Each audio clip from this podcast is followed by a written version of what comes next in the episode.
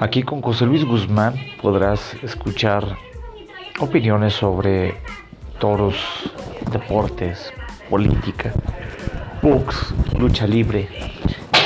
Y la verdad pues ocupamos que hagan sus opiniones, comenten y participen en esta nueva etapa de podcast con José Luis Guzmán. Esperemos que sean de su agrado. Y recuerde que cara a cara con José Luis Guzmán siempre va a estar presente en redes sociales, en Facebook, en YouTube, en Twitter y todas las demás redes sociales. No olvides darle seguir al final de este audio.